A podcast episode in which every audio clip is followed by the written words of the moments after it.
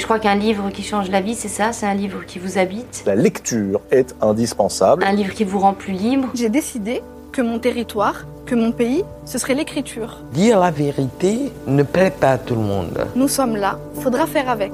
Chaque mot a sa propre énergie. On présente toujours les Africains, par exemple, sous l'aspect des gêneurs. Mais quand on avait besoin d'eux pour aller faire des guerres, pour libérer la France, c'est eux qui prenaient les balles devant. J'ai envie d'entendre aujourd'hui, en France, en Occident, une parole poétique, politique.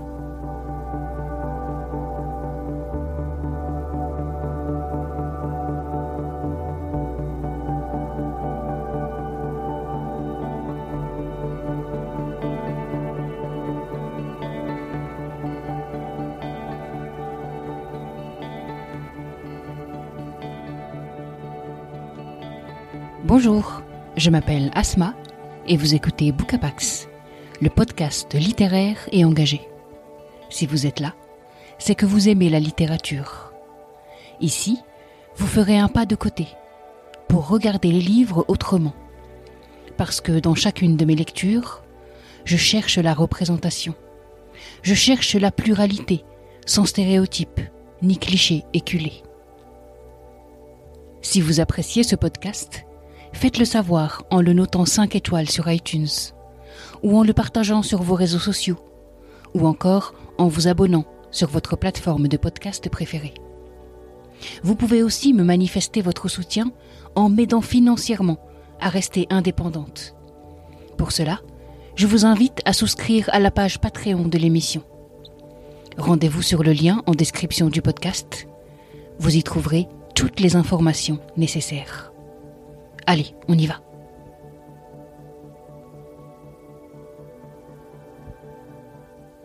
C'est la couverture qui, d'abord, a attiré mon œil.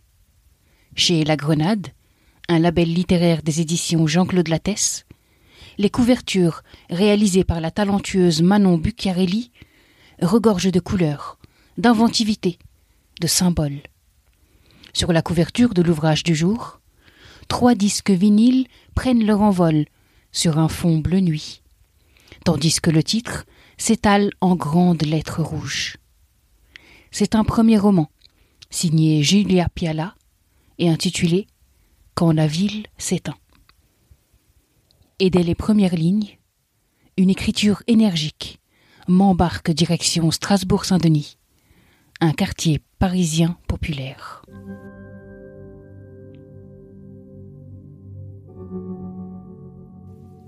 En ce temps-là, Strasbourg-Saint-Denis bruissait encore de l'énergie chaotique des quartiers populaires. C'était peu de temps avant que le quartier se fasse sauvagement gentrifier la gueule. Les boucheries halal donnaient encore du tu aux coiffeurs algériens. Les blédards se réunissaient devant les magasins de téléphonie mobile détenus par des Pakistanais. On pouvait s'échanger des cigarettes trafiquées et des bananes plantains. C'était la grande époque des magasins alimentaires chinois et des tailleurs turcs. Les salons de coiffure afro avaient pignon sur rue. Salon de la tresse, palais de la mèche, prestige beauté, Saint-Esprit cosmétique, gloire à Dieu coiffure. À la fin du mois d'août, le bordel de SSD est à son paroxysme. En cette veille de rentrée scolaire, il fait une chaleur du feu de Dieu et l'ambiance est particulièrement électrique. Cobra sort de l'alimentation du faubourg, l'épicerie de son père. Il remonte la rue du faubourg Saint-Denis, avec sur la gueule cet air attendrissant qui ne le quitte plus depuis qu'il s'est mis en tête de devenir une vedette. Faites-moi percer, faites de moi une star, s'il vous plaît. Ce jour-là, le jeune homme est extatique. Il doit retrouver French et Margot, ses deux meilleurs copains qu'il n'a pas vus de l'été. French, âge atomique, célibataire à l'état civil, disquaire de profession, s'est taillé dans le sud tout le mois d'août avec sa dernière conquête. Écumé les brocantes et les vides-greniers à la recherche de disques rares dans sa camionnette blanche banalisée. La dernière fois que Cobra l'a eu au tel, le mec avait des vertiges après avoir mis la main sur des disques de chants d'oiseaux et de cris d'insectes. Des vinyles de field recording, dégotés pour trois fois rien chez un vieil antiquaire à Martigues. En état d'ivresse musicale, il s'est écrié Les Japonais vont adorer. De son côté, Margot, sa pote Gigi, est partie se dorer les pommettes à Calvi, où elle s'est enfilée des ginto les pieds dans le sable, après avoir passé quelques disques on the rocks. À en croire ses photos, l'été a été très hot. Cobra court presque acheter des clopes tellement il est surex. Lui est resté bloqué à SSD, au milieu des putes, des clodos, des pigeons et des schlags. Contrairement à ses potes, des enfants de la balle qu'il connaît depuis qu'ils ont gravé leur nom au compas sur les tables lustrées du collège Louise Michel, Cobra a passé les vacances de corvée, a prêté main forte à son père, qui tient une des épiceries du quartier. Des semaines ardentes à arpenter le macadam brûlant, aux côtés de ceux qui ne partent pas en vacances, les délaissés de la République, ceux qui vont au centre aéré et en reviennent du sable plein les poches, du sable de terrain vague, pas du sable de la mer, celui qu'on utilise pour les chantiers. Cela même dont parle 113 dans la chanson Tonton du Bled. Vous voyez? C'est avec eux qu'il a frôlé les murs, à la recherche d'un peu de fraîcheur, en plein cagnard citadin. Mais l'été n'a pas été vain puisque ce job lui a tout de même permis de mettre un petit pécule de côté. De quoi payer l'ingé son et le matos, quand les maisons de disques le signeront. Tandis qu'il chemine, balayant du regard les devantures du quartier, Cobra est surpris de constater la fermeture du pressing de Madame Nguyen, transformé en un énième spot cher et laid, où se bousculent des kids branchés. Il passe devant les bars PMU, les bars à jus de fruits et les fromagers. Puis il, il achève sa course au 47, à la terrasse de chez Jeannette, son repère, son QG. Le bureau, comme il l'appelle, là où l'attend French, installé en terrasse, les pieds calés sur un tabouret. Strasbourg-Saint-Denis est alors scindé en deux. Au début, les spots de blédard, le Sully, les tabacs avec les chaises en plastique en terrasse et les boucheries halal. En haut, les petits spots dans le vent. Au sommet de la chaîne alimentaire, l'hôtel Grand Amour, lieu branché du quartier réhabilité par un dandy graffeur dont on ne fait plus la réputation. Ascension sociale express au rythme de tes pas. Plus tu montes dans la rue du Faubourg Saint-Denis, plus tu accèdes aux endroits branchés.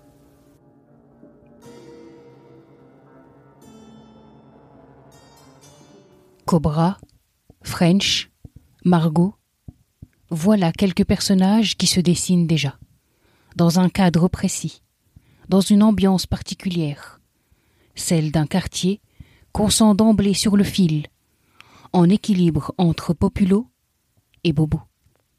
D'entrée de jeu, on sent la bascule. Le roman s'ouvre sur un entre-deux, en plein mois d'août, à la fois assoupi et ouvrant sur du neuf, sur un renouveau. Quand la ville s'éteint, c'est l'histoire d'un jeune homme, Cobra, la vingtaine, qui rêve de réussir dans la musique et le rap. Mais c'est aussi l'histoire d'un quartier, Strasbourg-Saint-Denis, que la gentrification transforme et bouleverse. Cobra travaille avec son père et son grand frère dans l'épicerie familiale, et dès qu'il le peut, il travaille à l'écriture de son premier album. Son bureau, c'est le bar chez Jeannette, où il retrouve ses amis et où il rencontre ceux qui vont le guider aussi. Cobra, de son vrai prénom Hugo, c'est le personnage qui parle à tous les passionnés. Il est épris de son art, il est bouillonnant, il est tout le temps fébrile, et puis en même temps, il est terriblement hésitant. Il doute, il hésite, il tergiverse, il se compare, il avance d'un pas, recule de deux, se décourage, puis reprend confiance, jusqu'à trouver son chemin. C'est donc un personnage qui nous parle beaucoup, et auquel je me suis totalement identifié. J'ai suivi son parcours en étant chaque fois en empathie, puisqu'il me renvoyait régulièrement à moi, à mes hésitations et à mes tâtonnements. Et si on est autant attaché à ce héros si incertain, si suspendu, si passionné, c'est que l'écriture qui nous l'amène est ardente, fougueuse, furieusement endiablée. Cette opposition entre un personnage qui doute, qui est assez gauche et constamment mal à l'aise, et une écriture qui le pousse, qui bouillonne, qui est tout feu tout flamme, voilà qui rend le texte hyper addictif. Cobra se sent illégitime dans son domaine. Écoutez ce que Julia Piala écrit à propos de ce sentiment d'illégitimité.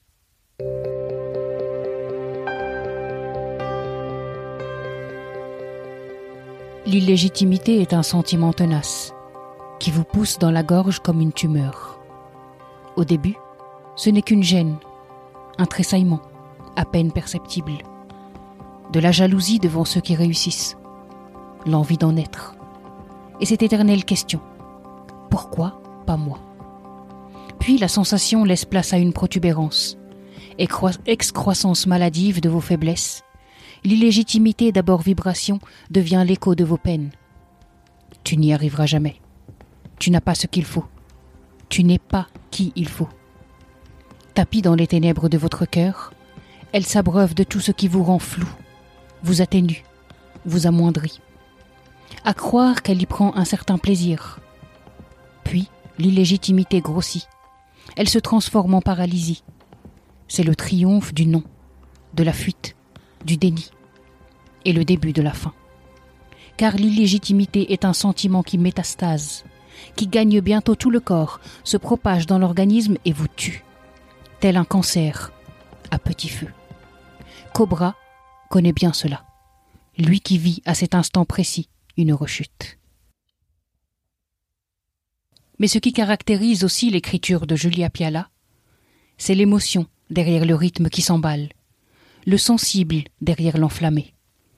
En plus de maîtriser son texte et son histoire de bout en bout, l'autrice s'est inséré un fond douloureusement attendrissant les personnages secondaires ont une vraie place, tout comme le milieu musical, avec ses arrivistes, ses chacals, ses figures incontournables, ses femmes et ses hommes passionnés, et ses stars préfabriquées. Il est un personnage cependant qui ne dit pas son nom, mais qui s'impose au fil du récit. C'est le quartier lui-même. Strasbourg-Saint-Denis, ou SSD pour les intimes, quartier populaire réputé, vit une transformation qu'on suit avec consternation. Sous la plume de Julia Piala, on sent qu'une âme s'envole, qu'une nature profonde s'évapore, peu à peu remplacée par une jolie coquille pour Bobo en mal de quinoa. Cette métamorphose ne se fait pas sans cynisme ni douleur. Des sentiments palpables qui nous accrochent au texte et nous font rire en même temps qu'ils nous irritent. Strasbourg-Saint-Denis est un quartier où je ne me rends pas souvent. Et en refermant ce roman, j'ai eu envie d'y aller, pour voir de mes yeux cette gentrification à marche forcée. Énergique, chargé en émotions, sensible et généreux, Quand la ville s'éteint est un roman qu'on dévore, un roman qui nous fait courir à la poursuite des rêves de passionnés un roman qui nous donne à réfléchir aussi, au sens que l'on donne à ce qui nous anime. Un roman ancré dans un quartier qui bouge, qui évolue, qui rompt avec une histoire, avec une population. À la fois enthousiasmant, drôle et empli d'un profond vague à l'âme, Quand la ville s'éteint est un premier roman qu'on lit entre enthousiasme franc et nostalgie morose. Pour que vive la musique.